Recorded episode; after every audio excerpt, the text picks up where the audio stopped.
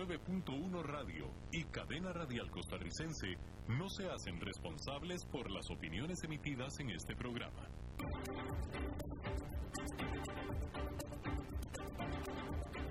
Inicia a las 5 con Alberto Padilla.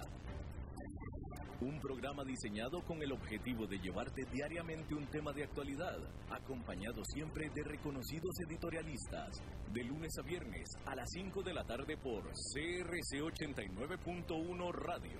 A las 5 con Alberto Padilla.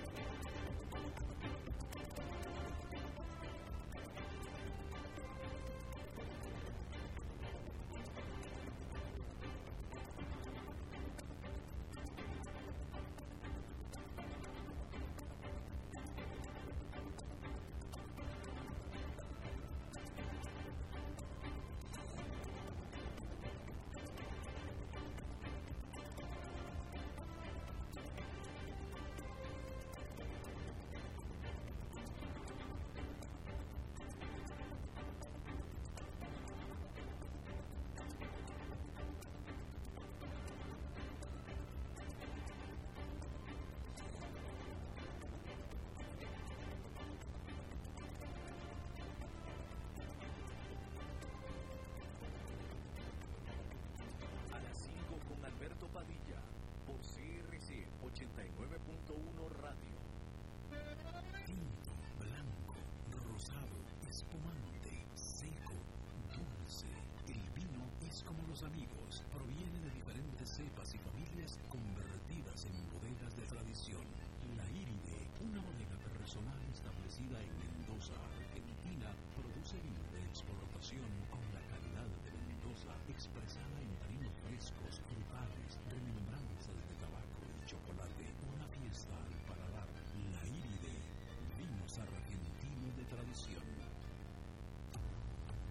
Desde Maipú, Mendoza, la tierra del olivo nos llega aceite de oliva laúd. Su delicada y elegante textura, así como su afrutado aroma vegetal, lo convierten en un aceite especial para paladares exigentes. Disponible en tres variedades: Laur Cruz de Piedra, Laur Aceite de Oliva Extra Virgen y Laur Gran Mendoza Aceite de Oliva Extra Virgen.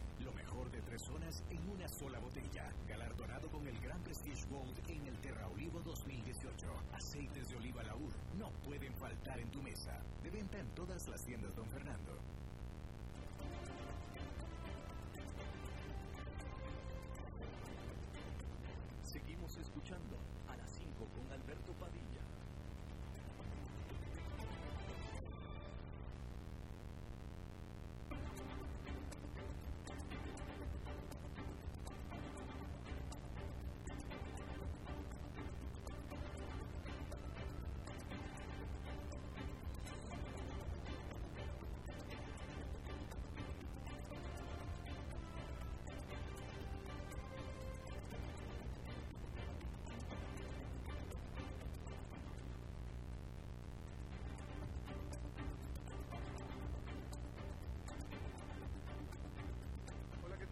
Saludos, ¿cómo le va? Bienvenidos a esta emisión de A las 5 con su servidor Alberto Padilla. Muchísimas gracias por estarnos acompañando.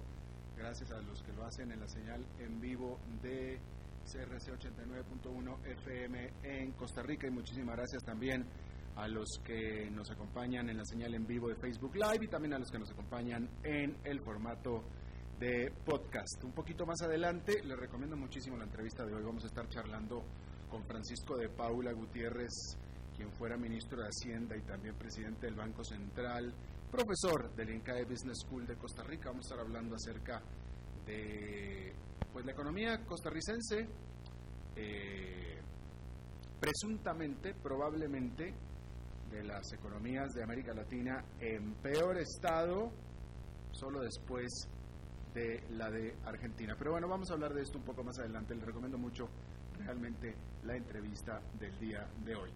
Déjeme comenzar, bueno, primero que nada, tratando de controlar los incontrolables, el señor Don Francisco, muchísimos saludos. Y aquí la que manda es la señora Lisbeth Ulet, a cargo de la producción general de este programa. Bien, hoy sucedió una cosa increíble y por nadie, absolutamente nadie, previsto. Contra todos los pronósticos y expectativas, resulta que el mercado laboral de Estados Unidos durante mayo no cayó, no se empeoró como se estaba esperando por todo mundo. De hecho, sumó empleos durante mayo. Luego que en abril se eliminaron casi 21 millones de puestos de trabajo. En abril la tasa de desempleo había explotado a 14,7%, con los cerrados negocios y comercios desocupando a sus trabajadores. Y para mayo los analistas estaban esperando sumariamente que la tasa de desempleo siguiera creciendo, de hecho tanto como hasta cerca del 20%. Ese era el consenso de los analistas, que la tasa de desempleo iba a llegar a cerca de 20% este mayo. Sin embargo, resulta que la gradual reapertura de la economía hizo que en realidad se recuperaran puestos de trabajo y fueran más las contrataciones que los despidos. Y así las cosas, en mayo resulta que se crearon 2.500.000 puestos de trabajo y la tasa de desempleo para el mes quedó incluso más baja que la de abril en 13,13%. Es importante notar que el ritmo de contrataciones fue aumentando conforme avanzaba el mes de mayo. Es decir, que la última semana de mayo hubo mucho más contrataciones que las que hubo en la primera semana de mayo. De tal manera que la pregunta del millón ahora es si el mercado laboral ya tocó fondo y la tendencia alcista permanecerá por el resto del año. A ver, hay que comentar aquí algunas cosas. Primero que nada, 2.500.000 empleos creados durante mayo es una creación de empleos mensual histórica. Nunca en la historia de Estados Unidos se habían creado tantos empleos en un solo mes. 2.500.000. Lo cual es una tremenda sorpresa, por supuesto, porque, como le decía yo, de hecho se estaba esperando que se eliminaran puestos de trabajo. Eh, hay que ver cómo reacciona junio, porque francamente para todo mundo que más o menos le entiende a esto, esto es eh, eh, inaudito, no tiene sentido, no debería de suceder y sin embargo está sucediendo. Incluso hay quien piensa que las autoridades oficiales de Estados Unidos se equivocaron, cometieron un error entonces, hay que, es que es, es, esta cifra y este resultado tan inesperado y tan sorpresivo y tan sin, pues, eh, bueno, ya no sé ni qué, otro término usar, eh, que, que, todo el mundo está estupefacto. O sea, nadie lo entiende, nadie lo puede explicar, ¿sí? Ahora, de todos modos, hay que decir que eh, la tasa de desempleo con 13% es una tasa de desempleo brutal, por supuesto, una tasa de desempleo brutal. Acá lo que, lo que sorprende es la tendencia. 13.3% es una tasa de desempleo absolutamente brutal. Pero de nuevo, esta respuesta de la economía de Estados Unidos nadie se la estaba esperando. Y por supuesto que eh, pues la gran pregunta es qué va a pasar a partir de junio, ¿no? La gran pregunta es si el mercado laboral ya tocó fondo y la tendencia alcista permanecerá por el resto del año. El banco de inversión Goldman Sachs anotó que durante los últimos 50 años, las tres recesiones económicas en las que la mayor parte de los empleos fueron en la forma de, de cesaciones o envíos a casa sin goce de sueldo, fueron seguidas por las más rápidas recuperaciones registradas en el mercado laboral. De tal manera que bien podría estar pasando lo mismo en esta ocasión. Por otra parte, otro banco de inversión, Morgan Stanley, afirma que la información sobre los salarios depende del tipo de trabajos afectados en los encierros de la pandemia. Y es que las ganancias por hora promedio subieron 4,7% en abril, pero eso fue porque los despidos se dieron sobre todo en los segmentos de más bajos salarios en el mercado laboral. No está claro aún durante mayo qué tipo de trabajos son los que se estuvieron reactivando. Bueno, mejor dicho, a ver, no, sí está claro. Aquí tengo la información por otro lado. Hay que decir que los segmentos laborales, fíjese que particularmente se vieron beneficiados, bueno, étnicamente hablando, los blancos y los latinos. ¿Por qué? Porque hubo un aumento importante en la construcción y en la construcción de Estados Unidos hay muchos latinos. Déjeme ver si me encuentro por aquí eh, el tipo de... Aquí está. Eh, hubo los, los, sectores más dinámicos fue eh, el de los restaurantes, por supuesto, el de la construcción, educación y servicios de salud. Esos fueron donde más se contrató personal durante mayo. Si la tendencia se confirma en junio, entonces perfectamente vamos a estar pudiendo hablar de una recuperación en V. Es decir, tocamos fondo en mayo o incluso antes, no antes, en abril, tocamos fondo en abril y a partir de entonces una recuperación rápida y sólida. Eso es de lo que estaríamos hablando. Pero tiene que confirmarse la tendencia en junio. ¿Ok?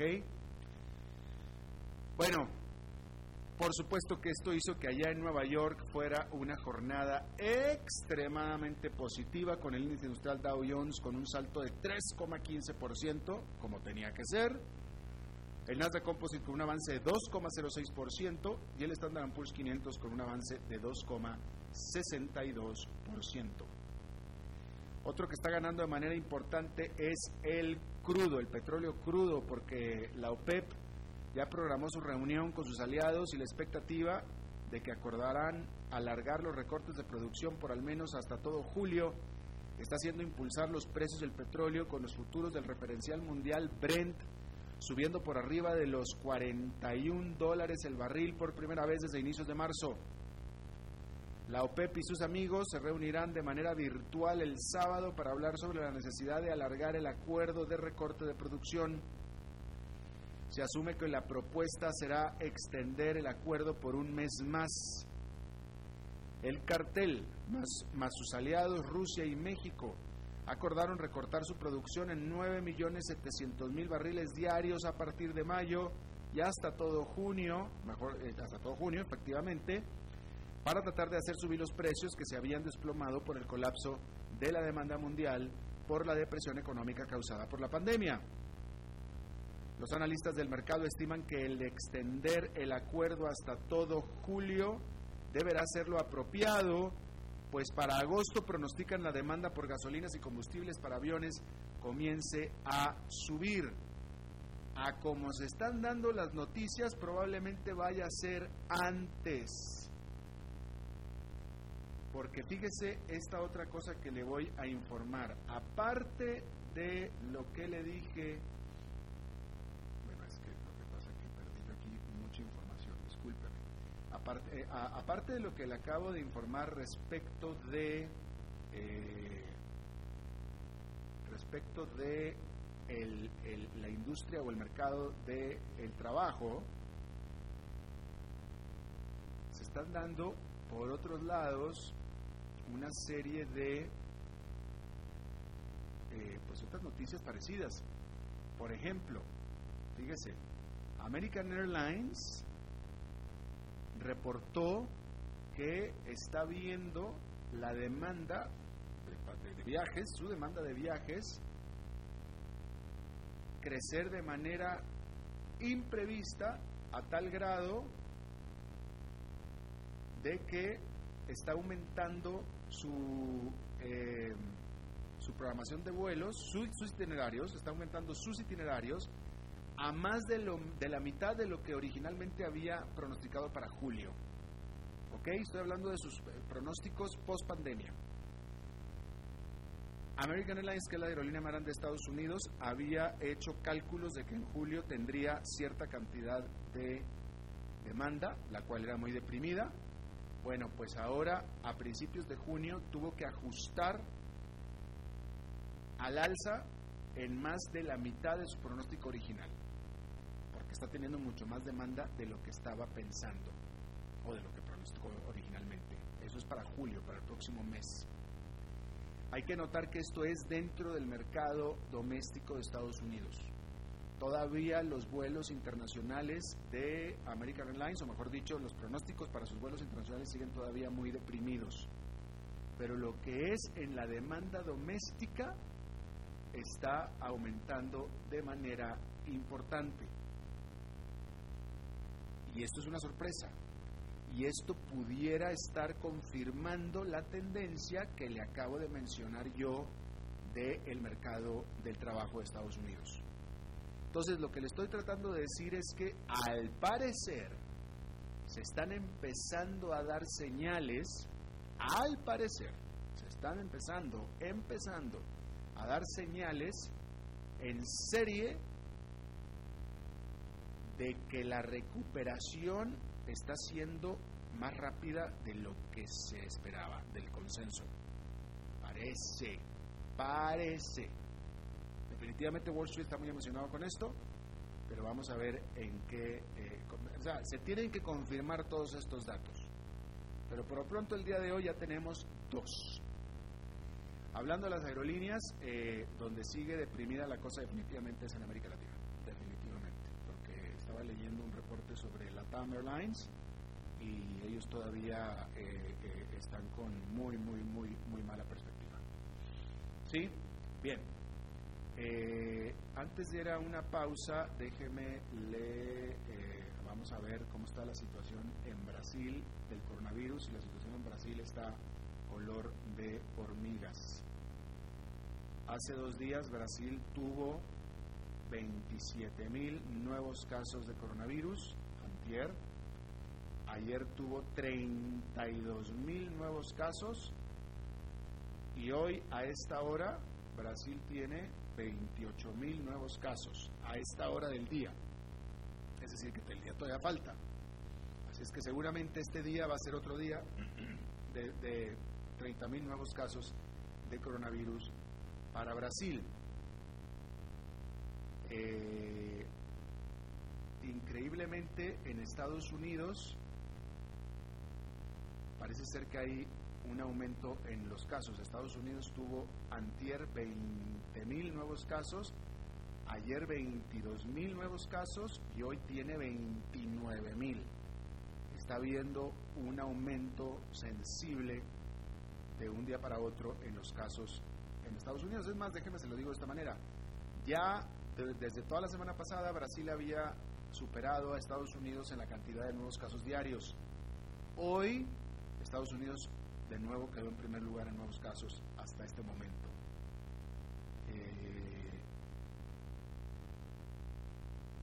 Que no puede ser casual que se esté dando junto con la reapertura que se está dando en Estados Unidos. Debe ser esa la explicación, es lo mismo que está pasando también, hay que decir, en nuestros países, en Costa Rica. En Costa Rica se está dando la reapertura y están aumentando los casos de contagios de COVID-19. Por cierto que hoy en Costa Rica hubo 34 casos nuevos y la última vez, que fue hace ya más de un mes, ¿eh? pero la última vez que nosotros entrevistamos aquí a un funcionario del Ministerio de Salud, en aquella ocasión estaban anunciando un reforzamiento de las medidas de confinamiento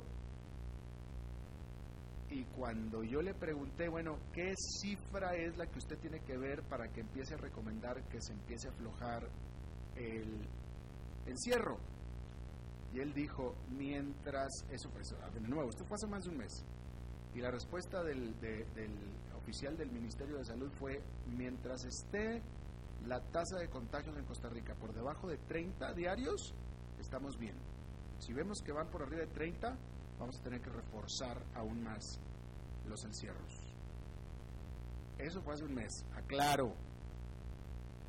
Pero bueno, eh, y se mantuvo por debajo de los 30, pero por mucho, y por eso no reforzaron aún más las, medidas de encierro, y ahora más bien las están liberando. Y en este día se pasó por sensiblemente la, la, cifra de 30. Pero es otra época, estamos en otro tiempo. Ayer estábamos hablando con la exministra de Salud de Costa Rica y ella hablaba que ya aquí en el país de Costa Rica se conoce más, se tiene más conocimiento y más experiencia con el coronavirus que antes y que por tanto hay más capacidad de lo Pero bueno, yo nada más le comento este, pues, eh, eh, esta situación, ¿no? Vamos a hacer una pausa y regresamos con las entrevistas de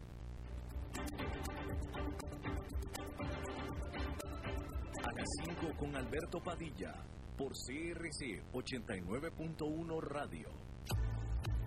Desde Maipú, Mendoza, la tierra del olivo nos llega aceite de oliva laur. Su delicada y elegante textura, así como su afrutado aroma vegetal, lo convierten en un aceite especial para paladares exigentes. Disponible en tres variedades: Laur Cruz de Piedra, Laur Aceite de Oliva Extra Virgen y Laur Gran Mendoza Aceite de Oliva Extra Virgen. Lo mejor de tres zonas en una sola botella. Galardonado con el Gran Prestige Gold en el Terra Olivo 2018. Aceites de oliva Laur no pueden faltar en tu mesa. De venta en todas las tiendas, don Fernando. Tinto, blanco, rosado, espumante, seco dulce. El vino es como los amigos, proviene de diferentes cepas y familias convertidas en bodegas de tradición. La Iride, una bodega personal establecida en Mendoza, Argentina, produce vino de exportación con la calidad de Mendoza, expresada en taninos frescos, frutales, remembranzas de tabaco y chocolate. Una fiesta al paladar. La Iride, vinos argentinos de tradición.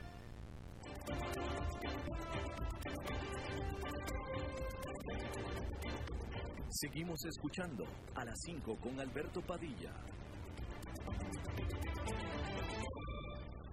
Bueno, vamos a hablar de economía y para eso está eh, con nosotros un buen amigo de muchos años mío y del programa, eh, Francisco de Paula Gutiérrez. Él fue ministro de Hacienda de Costa Rica, fue presidente del Banco Central de Costa Rica, es profesor del INCAE Business School y bueno, eh, la gente aquí en Costa Rica con cariño le dice Guti y don Francisco me da mucho gusto saludarte de nuevo. Un gustazo, un gustazo Alberto. ¿Cómo va a ser estar aquí con vos. Igualmente me da mucho gusto saludarte a la distancia. Este, eh, a ver Francisco, yo creo que la primera pregunta es, em, vaya, eh, supongo que eventualmente tendré aquí enfrente al presidente eh, de Costa Rica, pero pues cuando lo tenga, eh, no, me, no, me, va a contestar la verdad porque no me la va a contestar. Entonces, pues sí. Entonces, este, tengo que preguntarle su opinión a gente que tiene opinión versada, ¿no? ¿Cómo interpretas tú? ¿Qué te dice a ti? ¿Qué mensaje te da eh, el hecho de que esta administración del presidente Alvarado va en su tercer ministro de Hacienda, eh, en el que salieron dos ministros de Hacienda pues bastante respetados, entre otros muy respetados hay que decir, ¿no? Pero, pero, pero, pero, pues, pues, estoy tratando de hablar del background, ¿no? El último ministro de Hacienda, Rodrigo Chávez, estuvo en el, en el, en el puesto solamente unos cuantos meses, no, no pasaron de seis. Eh, se va este ministro de Hacienda con mucha capacidad técnica, cuando menos en, el currículum, ¿no? Venía del Banco Mundial, etcétera, eh, y evidentemente eligió a otro secretario de Hacienda con un perfil totalmente diferente. ¿A ti qué te dicen todos estos cambios y la manera en la que se han estado dando? Mira, Alberto, en primer lugar, cuando uno ve una administración como esta que le está tocando tiempos muy difíciles de manejar, no es de extrañar que los ministros de Hacienda duren poco. En Costa Rica la tradición ha sido que, salvo el ministro de Hacienda Fallas del gobierno pasado, en los últimos 30 años por lo menos hemos tenido dos ministros de Hacienda, sino más, por, por administración. Y me parece que es porque la, situación es tan difícil, tan complicada, que generalmente uno desde Hacienda le, pide al presidente cosas mucho más fuertes tal vez de, de las que el presidente quiere o puede o siente que puede políticamente hacer en el momento en el momento en que está tomando la decisión. Entonces, a mí no me, no me extraña de tener, tener esos, ese tipo de cambios. El, el señor ministro Chávez pidió al presidente vetar un proyecto de ley que el presidente consideraba, yo lo hubiera vetado, pero el presidente consideraba que, que, no, que políticamente no podía vetarse porque había sido aprobado en la Asamblea Legislativa por una mayoría de todos los partidos políticos, que era es el proyecto de ley que le da, que exonera a las municipalidades de cumplir la regla fiscal. Yo creo que el ministro Chávez estaba en lo correcto, como, como estaba el Banco Central y la Contraloría de la República, de decirle al presidente no, no firme ese proyecto. Bueno, el presidente consideró que políticamente eso tenía que, tenía que hacerlo. Y yo no justifico al presidente, sino lo que quiero decir es que hay momentos en que se presentan ese tipo de discrepancias y cuando hay esas discrepancias, el, por algún lado se tiene que romper el, el y el IPE se rompe normalmente por la persona que ha sido nominada y no electa. Claro, claro. Eh, y sin embargo, bueno, y de nuevo, este, bueno, tú hablabas de que, de que la última, la historia moderna de Costa Rica tiene un promedio de, de dos ministros de Hacienda por administración o por presidencia. Bueno, este ya va en la tercera y no y apenas va en la mitad, ¿no? Exacto. Sí. a mí me tocó en el gobierno de Nobel Pacheco, cuando yo estaba en, el presidente del Banco Central, trabajar con cuatro ministros de Hacienda en esa administración. Era, uno por año. Uno por año. Bueno, pues ahí está. Entonces, claro. Este, bien, entonces hablemos, hablemos de, como tú estabas diciendo también, eh, eh, estos cambios, tres ministros de Hacienda en dos años de administración, pues habla, es un reflejo de la situación económica que está viviendo Costa Rica, ¿no? Correcto. Este, eh, bueno, a ver, ya, ya, ya llegó un nuevo, un nuevo ministro de Hacienda, alguien presuntamente más alineado ideológicamente con el presidente, etcétera. Eh, eh, ¿qué, ¿Qué podríamos esperar de los próximos dos años del resto de la presidencia de Carlos Alvarado con este actual ministro de Hacienda? Yo, yo, lo que esperaría es que el señor presidente y el ministro de Hacienda y se pongan de acuerdo en que la situación que tenemos es una situación muy complicada. Costa Rica tiene un nivel, tuvo el año pasado un nivel de déficit fiscal del 7% del Producto Interno Bruto, una deuda del 58.5% del PIB, la deuda del gobierno central, esas son cifras altas para países que no tenemos mercados de capitales fuertes, mercados de capitales desarrollados. Y este año, con lo del COVID, vamos a terminar posiblemente con un déficit del 9% del PIB y una deuda como del 68-69% del PIB. Así es que vamos a entrar al 2021 en una situación tremendamente complicada porque ya el 2021 ya uno esperaría que la, que la pandemia haya cedido y que entonces ya los bancos, las instituciones financieras que han estado muy dispuestas a darnos toda la plata que, que quieren los países del mundo, Fondo Monetario acaba de aprobarle a Costa Rica 500 millones de dólares con una facilidad, facilidad fácil, digamos, digo, facilidad rápida, más bien se la llaman, en la cual no hay ninguna condicionalidad, cosa que es muy curiosa en los acuerdos el fondo. Pero eso no va a estar presente el año entrante. El año entrante vamos a tener que entrar a cerrar el déficit y a cerrarlo fuerte.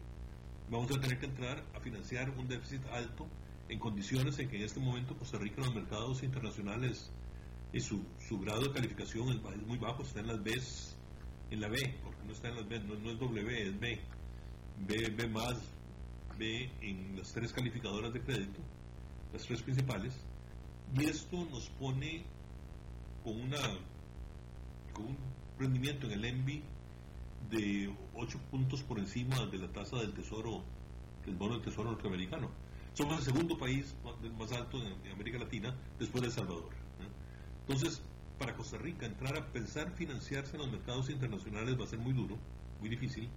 Y, cuando, uno ve eso, uno lo que esperaría es que el señor presidente y el señor ministro de Hacienda tengan la conciencia plena de que hay que socar la faja, y que hay que apretar, hay que apretar la, los frenos de del gasto público, que hay que socar la faja en la parte de cobro y que hay que ser mucho más eficiente las finanzas públicas, que no es posible pretender, supongamos que el año entrante ya no volvamos al no tengamos un 9, que tengamos un 7 porque ya no tenemos que hacer, o un 6, ya no tenemos que hacer los gastos adicionales que están previstos este año o que están contemplados este año para enfrentar la, la pandemia, pero 6% del PIB sigue siendo una cifra muy elevada en un momento en que los mercados internacionales ya están bastante reacios.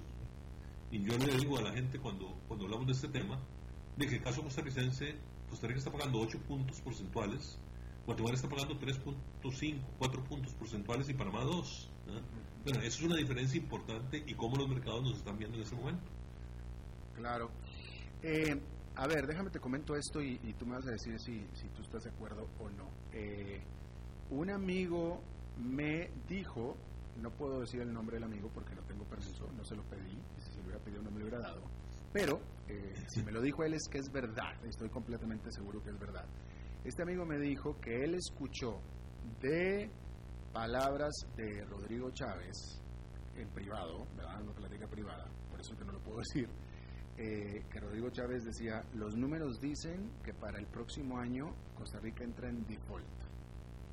Eh, con los números que tú conoces de Costa Rica, ¿tú pudieras suscribir ese mismo pronóstico? No, necesariamente, no necesariamente, porque tenemos, tenemos una situación complicada, no hay duda, pero yo no, yo no me atrevería a, decir, no sé qué números conocía Rodrigo, pero yo no me atrevo a decir que vamos a entrar en default porque yo esperaría que Costa Rica, uno, en esta segunda parte del año suscriba un acuerdo con el Fondo Monetario Internacional y esperaría que el presidente y el ministro de Hacienda, considerando o conociendo los, problemas macroeconómicos que tenemos, adopten medidas fuertes para tratar de empezar a resolver el problema. Y si, y si, hacemos eso, yo creo que no necesariamente entramos en default. Eh, tú estás esperando, eh, a ver, tú estás esperando que este gobierno entre en lo que se le conoce como un programa con el Fondo Monetario Internacional. Sí, sí, sí, bueno. Esto, este, este, gobierno, este gobierno ha hecho, eh, creo que este gobierno explícitamente ha dicho no. De hecho, estaría peleado ideológicamente con el Fondo Monetario Internacional. Bueno, ayer, ayer el ministro de Hacienda recién nombrado dijo, vamos, estamos, estamos considerando y contemplando la negociación con un acuerdo con el, de un acuerdo con el Fondo Monetario en los próximos dos meses. No, ya, ya, Costa Rica firmó, bueno, lo firmó Rodrigo Chávez y Rodrigo Cuero, que es el presidente, nuestro presidente de Banco Central, firmaron una carta de intenciones en la cual están diciendo una carta de intenciones para el, para el préstamo, para la facilidad rápida. De la rápida, esa es la rápida.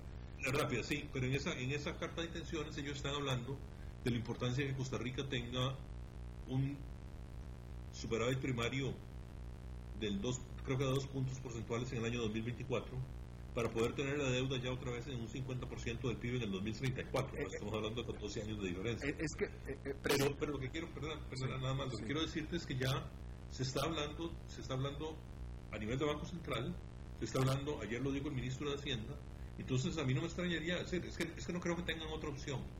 Yo no, yo no creo que por voluntad lo, fueran a hacer. Pero, porque van a ir caminando felices a final por el acuerdo con el fondo. Francisco, pero sí creo que con la situación que tenemos es la mejor opción que tiene el, gobierno para poder salir de una manera un poquito ordenada de, esta situación, ah, una ah. situación muy compleja. vamos a hablar un poquito acerca de lo que el fondo le estaría pidiendo a Costa Rica, pero de entrada yo diría que el fondo va a exigirle a Costa Rica que haga las cosas por las cuales despidieron a Rodrigo Chávez.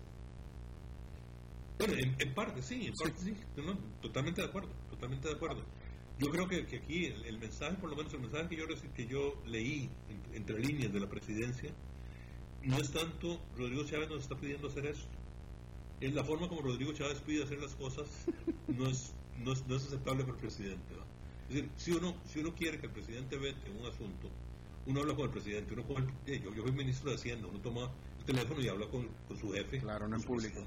Y le dice, mire, presidente, por estas y estas razones yo creo que usted debería vetar el proyecto. Pero no, eso no es lo mismo que mandarle una carta pública diciendo, señor presidente, vete este proyecto, porque este proyecto va en contra de las finanzas públicas. Sabiendo además que el presidente lo va, lo va a firmar. Y lo que, lo que hace uno en esos casos es indisponer, es decir, es, crear una condición en donde el presidente ya no puede seguir trabajando con el ministro de Hacienda, independientemente de lo, que, de lo que dice uno u otro. Claro. A ver, eh, Francisco, si, si Costa Rica entra a un programa, lo que llaman un programa con el Fondo Monetario Internacional, ese dinero, que, que, sea, hay que decirlo, Costa Rica recibiría mucho, podría recibir mucho más dinero que el que necesita. El fondo tiene suficiente dinero para sacar a flote este país sin problema en cuanto a la plata que le puede dar. Pero esa plata no va a venir gratis, ¿verdad? Ah, no, no. ¿Qué, qué tipo, ¿Qué tipo de condiciones en la práctica, sí, yo quiero que, no, que me puedas decir en la práctica qué tipo de condiciones o de acciones tendría que tomar este gobierno para cumplir con los requisitos que le va a pedir el Fondo Monetario Internacional a cargo de la plata que va a hacer salvar este país. Bueno, vamos a ver. En primer lugar, en platas, lo que nos podría entrar En adición a estos 500 millones, 500 millones que nos están dando ahora, son alrededor de 1.700 y resto de millones de dólares. Muy buenos. En tres, Muy buenos. en tres años. ¿no? Eso, eso, eso, no, no, eso es, es, es una suma suficientemente razonable para hacer las cosas. Claro. Ahora, lo que yo creo que el, el fondo no nos va a pedir más que, mire, ustedes tienen que empezar a reducir el déficit y reducirlo fuerte. Y para eso, la forma como yo vería que, el fondo nos va a decir reduzca el déficit es en primer lugar aumenta impuestos.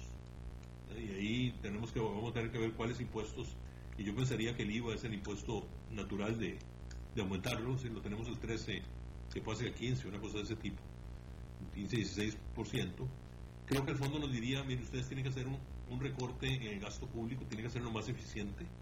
Algo se ha hecho de a poquito, en el sentido de que ya el gobierno está mandando un proyecto de ley a la Asamblea Legislativa diciendo que no hay aumentos salariales en los próximos dos años para el sector, para el sector público. Eso ya está contemplado en la ley de, de reforma fiscal. Pero entonces ahí habrá otros, otros temas de recorte de gasto y de mejora en la, en la forma como el Estado está operando.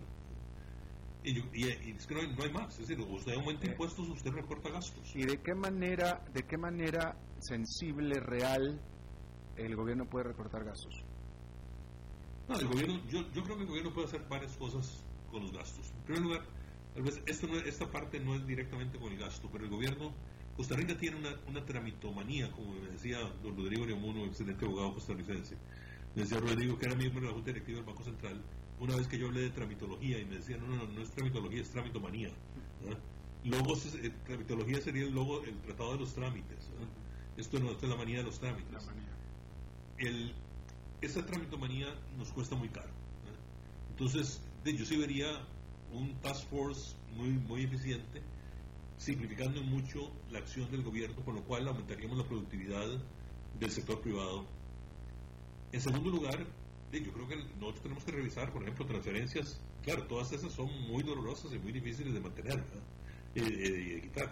Pero habría que, revisar transferencias a universidades, transferencias a la Corte Suprema de Justicia, transferencias a una serie de cosas a las cuales el gobierno les pasa plata porque las leyes pasadas nos dijeron que le pasáramos plata. Bueno, eso no va a ser fácil, ¿verdad? pero bueno, ahí, ahí, ahí es donde uno vería la capacidad política del gobierno, sobre todo para hacerlo en un año que es un año preelectoral, es muy difícil, no es fácil de hacer. ¿verdad? Pero, por otro lado, eh, yo creo que la espada que tiene el presidente de la República cuando se enfrenta a esta conversación o a este análisis es, bueno, ¿qué pasa si no lo hago? ¿Puedo llegar al, puedo llegar al 8 de mayo del 2022, que es cuando entrego el gobierno, sin, tener, sin estar en un default o sin estar en una situación muy complicada? Mi impresión es que, que si, no hacemos las tareas, la tarea, nos va a ser muy difícil llegar en esas condiciones. Claro. Eh, ¿Qué es lo que pasa con el tipo de cambio en Costa Rica, Francisco? Eh, técnicamente, o sea, el dólar se ha fortalecido de manera importante, las monedas latinoamericanas en general han caído bastante, en general, eh, últimamente a lo mejor no tanto, pero, o sea, técnicamente hace de el colón eh, costarricense la moneda más fuerte del mundo, Es- es- vamos a ver. ¿sí o no? Ahí, ahí ahí- ahí lo que tenés, sí, sí, perdón. Digo, ¿sí o no? Es que técnicamente es la moneda No, más fuerte. No, no, no creo, no creo que sea la más fuerte del mundo, pero sí, sí es una moneda que ha estado fuerte y se ha estado manteniendo durante bastante tiempo. Y claro, ahí hay una cosa importante, ¿no? es que a diferencia de muchos de los otros países latinoamericanos, que cuando, cuando nosotros comparamos la moneda de, col- de colón costarricense con el peso chileno, con el peso colombiano, o con el sol peruano, ¿eh? o con el peso mexicano, en todos estos países sí han tenido devaluaciones mucho más fuertes, pero son países que tienen mercados financieros mucho más amplios. ¿eh? Y entonces, mucho de lo que se está reflejando es simplemente la salida de los capitales que entraron antes y debilitaron las monedas, eh, perdón, fortificaron, fortalecieron las monedas y que ahora están saliendo. Costa Rica no ha tenido eso. ¿no? Costa Rica es más parecido en ese sentido a lo que es Centroamérica. Y en Centroamérica uno ve que las monedas no fluctúan. El, el quetzal guatemalteco está básicamente al mismo nivel que está que está que ha estado en los últimos en los últimos años con pequeñas fluctuaciones. Bueno, El Salvador, El Salvador y Panamá están dolarizados y el empiro hondureño tampoco fluctúa mucho. El nicaragüense yo no, lo- no lo meto en el cuento, pero pero entonces, es decir, el- y el tema entonces es qué es lo que está pasando desde el punto de vista del sector externo de la economía costarricense. Y ha sido un sector externo que en los últimos años ha sido muy fuerte. Es decir, en los últimos años Costa Rica ha tenido un empuje muy fuerte por el turismo y ahí nos entra una serie de dólares. Ahora podemos hablar del impacto que tiene la pandemia Exacto. en, eso, en, esta- en estas variables. ¿no? Pero nos ha, el turismo nos ha afectado, nos ha beneficiado mucho. Tenemos una industria de exportación en zona franca que es realmente dinámica. Es decir, estamos hablando de ya de, básicamente de- del 50% de nuestras exportaciones ya son que vienen, vienen de esa industria, al punto que, por ejemplo, yo veía el otro día en estos datos, en el año 2014, Costa Rica tuvo un déficit de la cuenta corriente de balance de pagos, perdón, de la, de la cuenta de bienes y servicios. Ahí no están metidos los intereses y están metidos los- la- las utilidades. Pero teníamos un déficit de 790 millones de dólares. Ah, el año pasado tuvimos un superávit de 1.500. Entonces es, es un país que en la parte de bienes y servicios está provocando mucho más, mucho más ingresos que egresos. En la parte de inversión extranjera directa también el año pasado, aun y cuando fue un poco más baja que la- que el año anterior, Costa Rica tuvo un aumento de inversión, una inversión extranjera directa cercana a los 3 mil millones de dólares, entre 2 mil y 3 mil millones de dólares. Bueno, esos elementos hacen que a la hora de, de buscar la oferta y demanda de visas, en el caso costarricense nos encontramos un, un equilibrio bastante fuerte. Pero además, uno diría, como, como dice Costa Rica, cuando éramos tantos parió la abuela. ¿no? Además de, de esas cosas que nos estaban favoreciendo, el año pasado, perdón, en los últimos meses del año, pasado y en estos meses, en los primeros meses de este año, el gobierno ha estado acudiendo mucho a deuda externa. El, el gobierno fue en noviembre al mercado de eurobonos por 1.500 millones de dólares.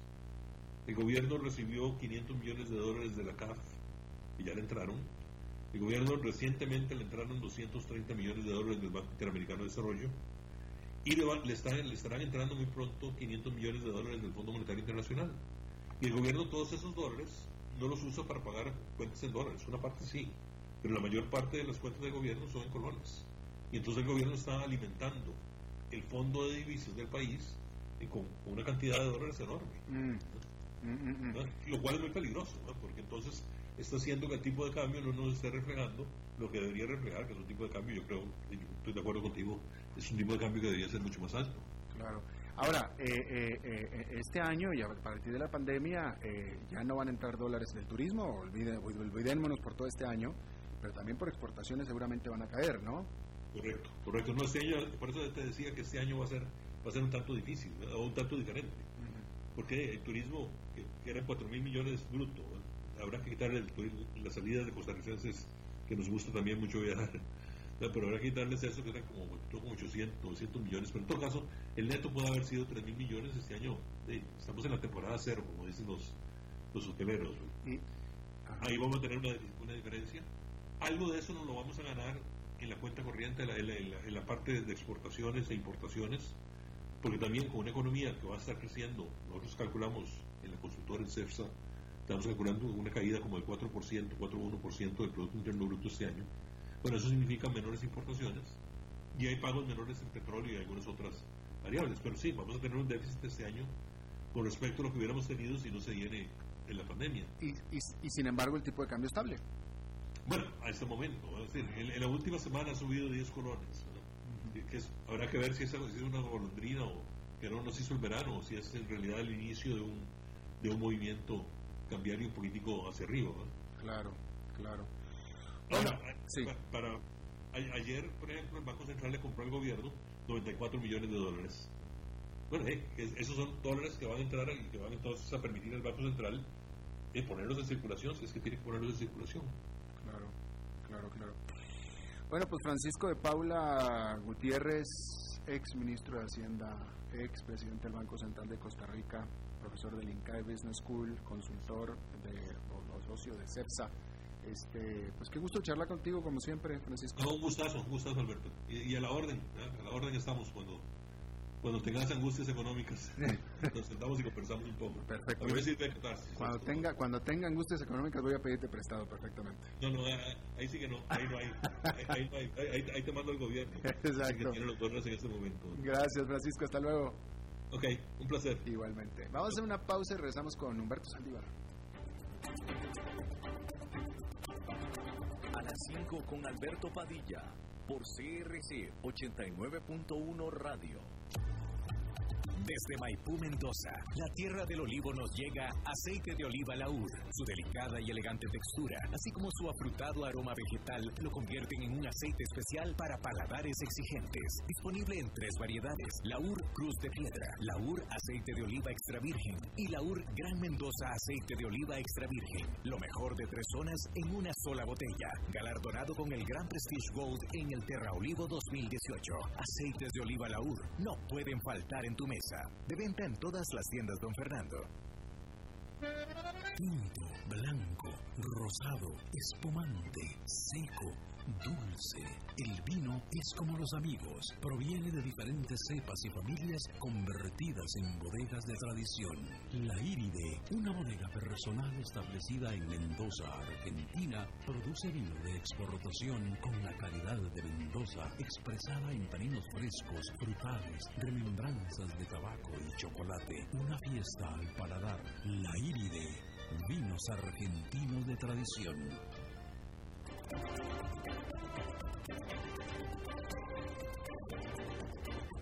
Seguimos escuchando a las 5 con Alberto Padilla. Bueno, es viernes y los viernes son de Humberto Saldívar. Humberto, ¿cómo estás? Se cortó. Ah, supongo que está bien, Humberto. Lo que pasa es que no está, porque se cortó. Vamos a tratar de restablecer la comunicación con eh, Humberto Saldívar. Eh, bueno, pues ahí está interesante la, la charla que tuvimos con Francisco de Paula. Qué bueno que pudimos eh, programarlo para esta ocasión. Eh, y créame que el hecho de que Costa Rica pueda entrar en un programa con el Fondo Monetario Internacional es bueno, es algo muy positivo en las circunstancias actuales. Vaya, pasa que nadie va al, al Fondo Monetario Internacional si no es en un país que está en las circunstancias actuales que está Costa Rica, como lo estuvo también eh, Argentina, que son típicamente... ¿Ya estamos? Humberto, 4, 5, 7, Ese. 9. Este botón esa no es la voz de Humberto, don Francisco, definitivamente. Le decía yo que eh, las medidas que pide el Fondo Monetario Internacional son muy duras, pero son muy correctas, ¿sí? Este, eh, y, y van a traer, ahí está, lo dijo, lo dijo Francisco, ¿no? Van a tener que subir impuestos, terrible, terrible. Yo también voy a tener que pagar más, todos vamos a tener que pagar más, pero bueno, ese es el costo del despilfarro anterior, ¿no? Pero el punto es que una vez que pase todo esto, debemos de salir en mucho mejor forma. Eh, y no es fácil, ¿eh? No todos los países lo pueden lograr. Le voy a decir, por ejemplo, Argentina no lo logró. Pero un país que sí lo logró y ahora parece ser que está cosechando frutos muy jugosos y muy dulces es Grecia. Grecia sí lo logró. Eh, a ver, Humberto Saldívar. Humberto Saldívar. Bueno, bueno, Hola Humberto. ¿qué tal? ¿Qué tal? ¿Cómo estás? Aviéntate, dale, ándale. ¿Qué tal, Alberto? Bueno, la conexión nos, al parecer no está muy buena, pero vamos a, a ver qué pasa. Eh, bueno, Alberto, eh, ya lo he platicado anteriormente, pero tú sabes la diferencia entre estrategia y planeación en una empresa. Eh, qué buena pregunta. No, no la sé. Bueno, normalmente muchos, eh, muchas empresas confunden la estrategia con la planeación.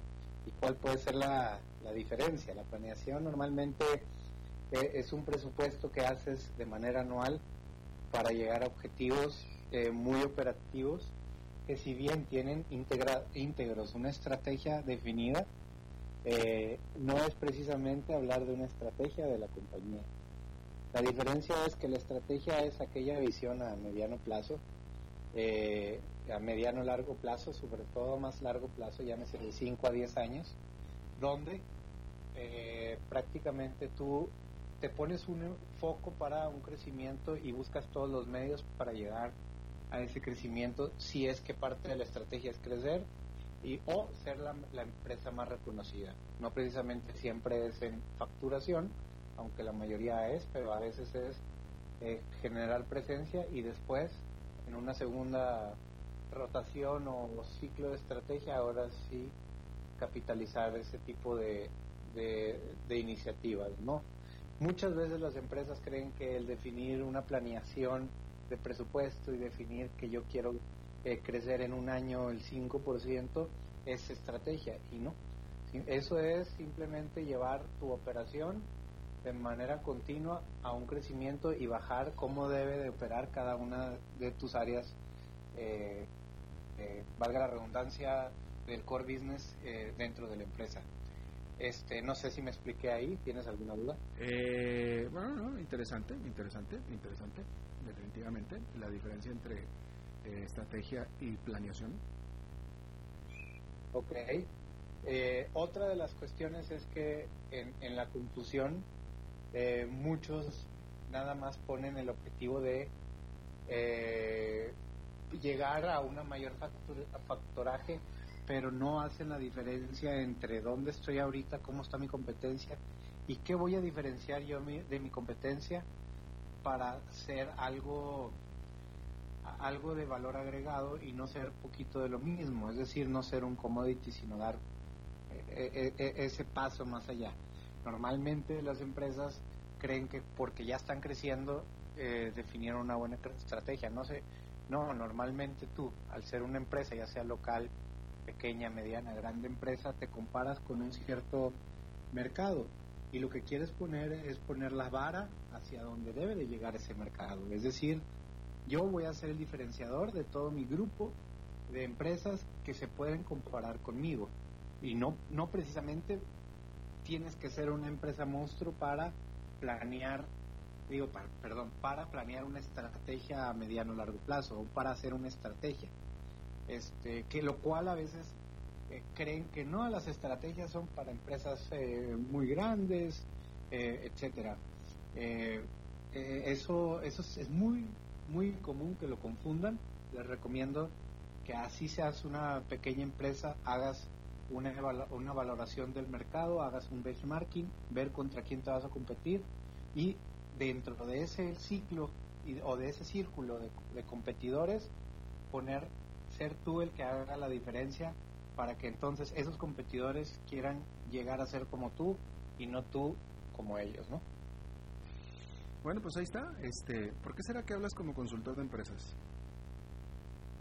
¿Por qué será? Bueno, porque soy consultor de empresas, a eso me dedico. Exactamente. se, se te, se te echa de ver, se te echa de ver. Gracias, Humberto, querido. ¿Por qué? A ver, a ver, pero ¿por qué la pregunta? No, no, no, porque te estaba escuchando y es que hablas como consultor de empresas. ¿verdad? Eres consultor de empresas, justamente.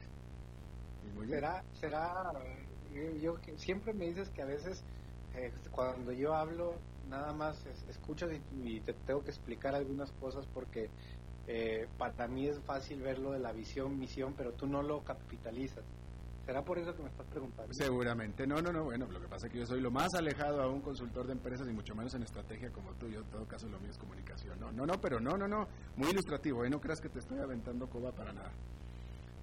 no no gracias más bien. Este y, y es válido. Simplemente que, que varias veces me lo ha reiterado. Bueno Claro. gracias Alberto y buen fin de semana Igualmente para ti, Humberto, muchísimas gracias. Y bueno, buen fin de semana para ustedes también. Espero que lo tengan eh, lindo, distendido, a gusto. Y nos reencontramos el lunes a las 5 de la tarde. Que la pasen muy bien.